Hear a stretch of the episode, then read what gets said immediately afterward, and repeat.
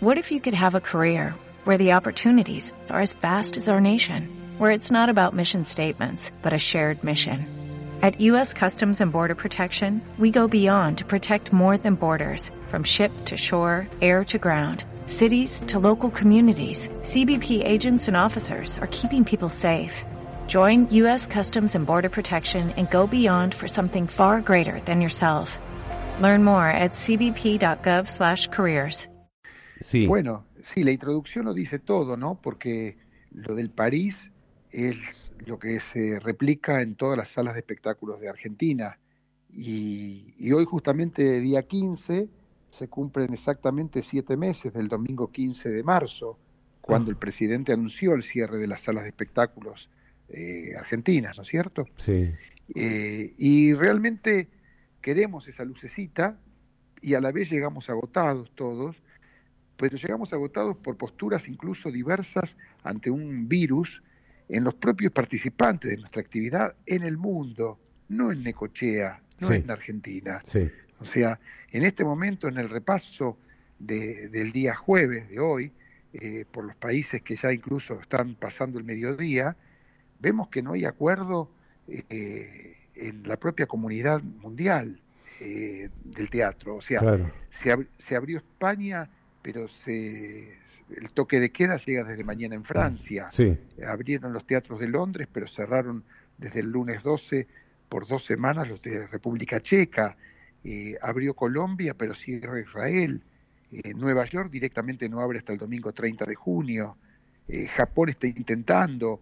Vale decir, nunca hubo tantas idas y vueltas lógicas, por otra parte, que no son decisiones humanas eh, con otro fin que proteger la salud de, un virus, pero tanta incertidumbre sumada al propio público, porque hay, hay un tema que, que no podemos negar y no podemos valorar, que es que más allá de las necesidades económicas de las empresas y los trabajadores de la cultura, y más allá de, de, la misma profesión, también es cierto que el público juega con un temor al contagio real, hmm. agravado por una situación económica que en Argentina impacta muy fuerte con la pandemia, y, además un detalle que, del que se habla poco y se piensa menos, que es eh, el rango etario al que nos dirigimos. Claro. O sea, eh, la mayoría de espectáculos teatrales, la mayoría de espectadores que se sientan en una de las 900 butacas del París, tienen una edad alta, porque es... De riesgo, es de riesgo. Eh, es, en el mundo así, o sea, Nueva York tiene claro que entre otras cosas cierra porque su promedio de edad es 66 años. Claro. Entonces, no podemos solamente hablar de qué dicen las autoridades. En realidad es, eh, tengo muy en claro que no me voy a pelear, en el mejor sentido de la palabra, pelear, ¿eh? con ninguna persona, ningún funcionario. Eh, mi enemigo es el virus. El enemigo del mundo en este momento, cuando se trata de una pandemia, es ver cuál es la mejor solución. En ese sentido, en nuestra actividad, nosotros igual elaboramos un protocolo para intentar comenzar, recomenzar a girar la rueda, hmm. fundamentalmente para mostrarle también, por ejemplo, al necochense, que con aforo limitado, aforo es la capacidad de público que puede ingresar a una sala, el París, por ejemplo, no es un foco infeccioso. digo el París, podría nombrar cualquier teatro de los míos, ¿eh? porque estamos hablando desde el París. Perfecto, sí. Eh, me parece que, que, aquí hay un delicado equilibrio. El en realidad el delicado equilibrio se, se rompe hmm. cuando, en lo, en lo, nuestro, ¿no? Sí. Cuando se incendia el auditorium. Ese es el delicado equilibrio que se rompe ah. cuando, cuando, cuando, desaparece la sala. Hmm. Acá... Estás al tanto, ¿eh? Seguís las noticias de Necochea, se nota, Carlos, ¿eh? no sigo las noticias de, del mundo teatral al menos. Si mi mujer en este momento pasa, dice que a lo mejor no me acuerdo qué día nos casamos.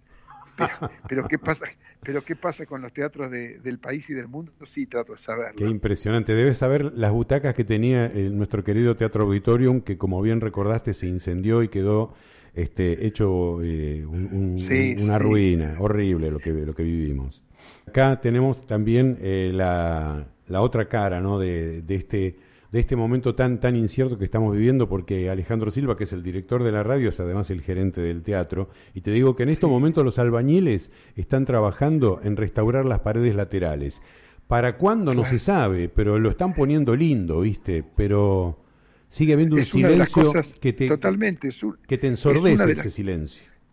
Es una de las cosas que muchos teatristas hemos hecho en, la pandemia. Eh, cambiar alguna alfombra, eh, eh, pedir créditos. Ah, ¿En serio? Son las actividades, son las actividades del año este 2020. subirnos al ATP por el tema de, de la cuenta sueldos del personal en relación de dependencia. ¿Y cómo lo resolviste vos? Porque vos tenés mucha gente a tu cargo, Carlos. La primera palabra sería perdiendo, que es lo que corresponde en una empresa privada después de 45 años haciendo lo mismo, ¿no es cierto? Claro. Y, y, obviamente, recién hablé del ATP, que es una ayuda importante para una nómina de mucha gente en relación a los sueldos, hmm. y también gestionando algunos de los créditos que desde el área de cultura nacional se está ofreciendo para, para toda la comunidad, ¿no? No solamente para el teatro, para todos los, intervinientes del, ámbito de la cultura. O sea, es, es realmente eh, un problema importante eh, y además porque nosotros, a diferencia de otras actividades, y esto vale para, para digamos, ¿cuál sería la diferencia entre, para ponerle nombre y apellido, ¿no? Eh, entre el Teatro París y el Cine Ocean? Bueno, el cine tiene un protocolo para el público, porque el artista está en la pantalla. Sí.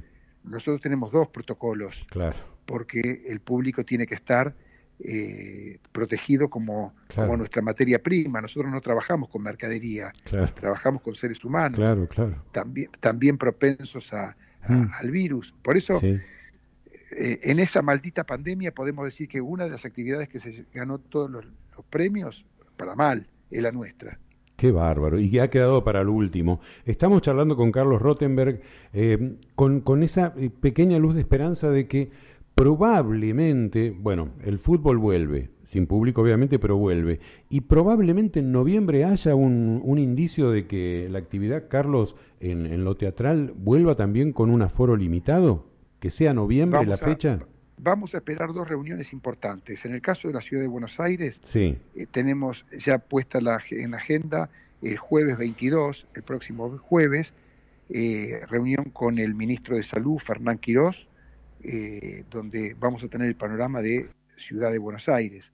Y en estas horas estamos esperando un encuentro virtual con Augusto Costa, que ya tuvimos hace más de un mes una reunión, el ministro de Producción de la provincia, justa, justamente para poder eh, conocer un poquito más del tema, sobre todo después de alguna manifestación de hace dos días del jefe de gabinete de Carlos Bianco, donde puso en dudas eh, la posibilidad de tener teatro, por ejemplo, en Mar del Plata, ah, que sería lo mismo para Necochea, ¿no es cierto? Claro, claro, sí. Así que estamos, estamos esperando también en esta reunión oficial con la provincia para ver si le podemos poner un poco de, ingenio al protocolo para poder eh, recuperar la mística. Ya no estoy hablando de dinero, ¿eh?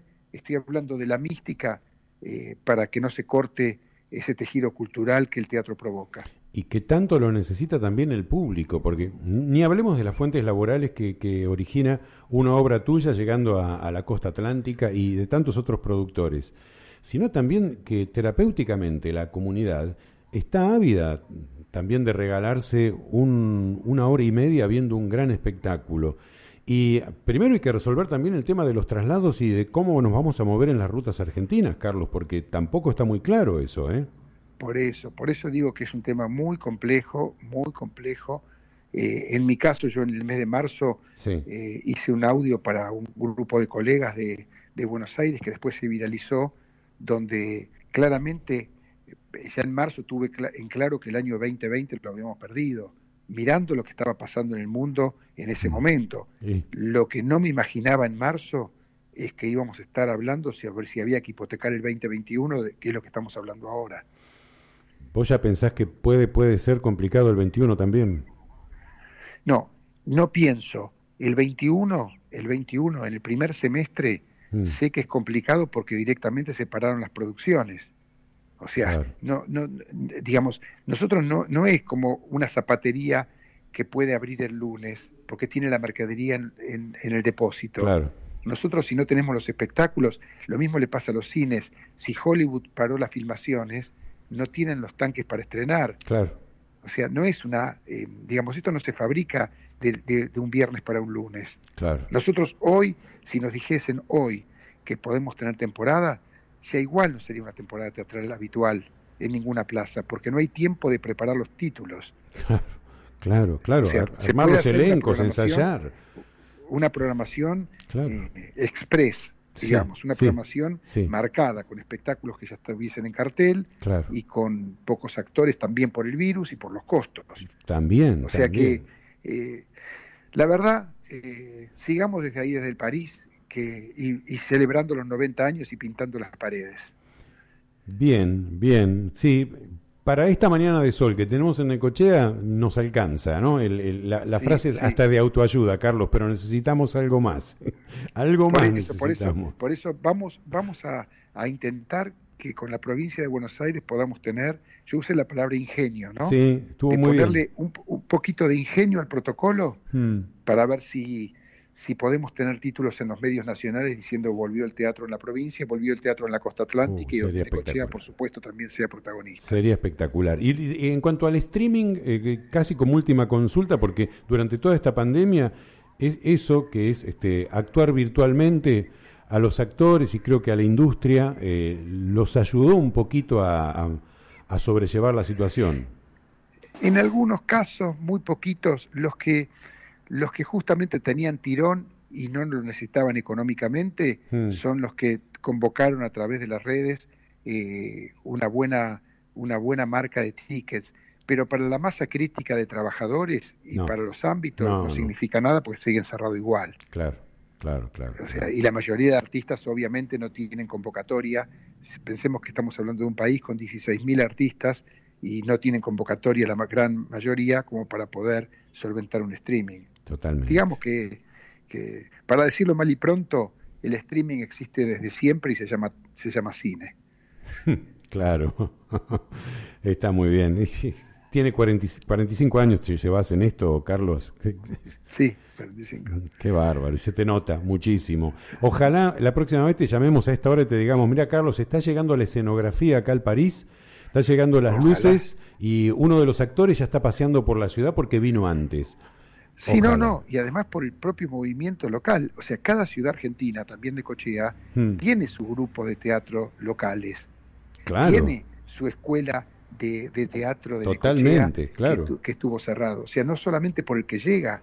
O sea, esto también atenta, obviamente para los artistas locales de cada pueblo argentino. Hmm. O sea, no miremos esto desde el ombligo de la Avenida Corriente de Buenos Aires. O sea, yo dialogo con, con gente que está en el teatro independiente en Chubut o en Jujuy.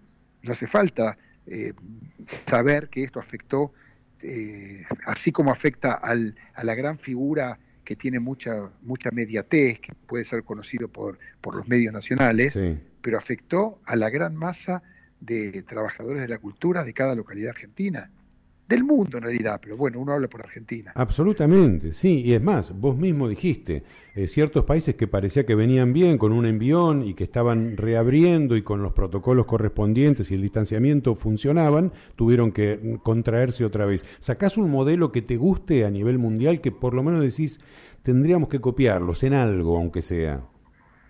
Yo creo que, que el sentido común el sentido común hmm. está indicando que hay que hacer el distanciamiento social, profundizar y cumplir a rajatable y hacer cumplirlo el protocolo en cada sala, incluso no solamente controlado por la autoridad, sino que hasta el público compruebe que el protocolo se, se utiliza, se, se, pone en práctica. Claro. Y como dije antes, empecemos a tratar de girar la rueda, no para otra cosa que no signifique eh, permitirnos unos meses más adelante mostrar que la cultura es segura y que la cultura no te va a infectar de coronavirus más que otro lugar que pueda hacerlo. Al contrario, que, que, opere como antivirus, justamente. Así es, así es. Carlos, Eh, un, enorme placer que hayas charlado con nosotros, eh, además que tiene toda la carga simbólica de que la radio está en un teatro, que es tu casa también. Imagínate. Bien. Gracias, Osmar. Por favor. Gracias. a vos, Carlos. Eh, Mañana de los Mares, qué comienzo, ¿eh? Carlos Rottenberg. Eh, si no es el número uno, es el número dos de, las producciones artísticas. El número uno, sí, el número uno. El, que más sabe de esto en el país y con proyección internacional.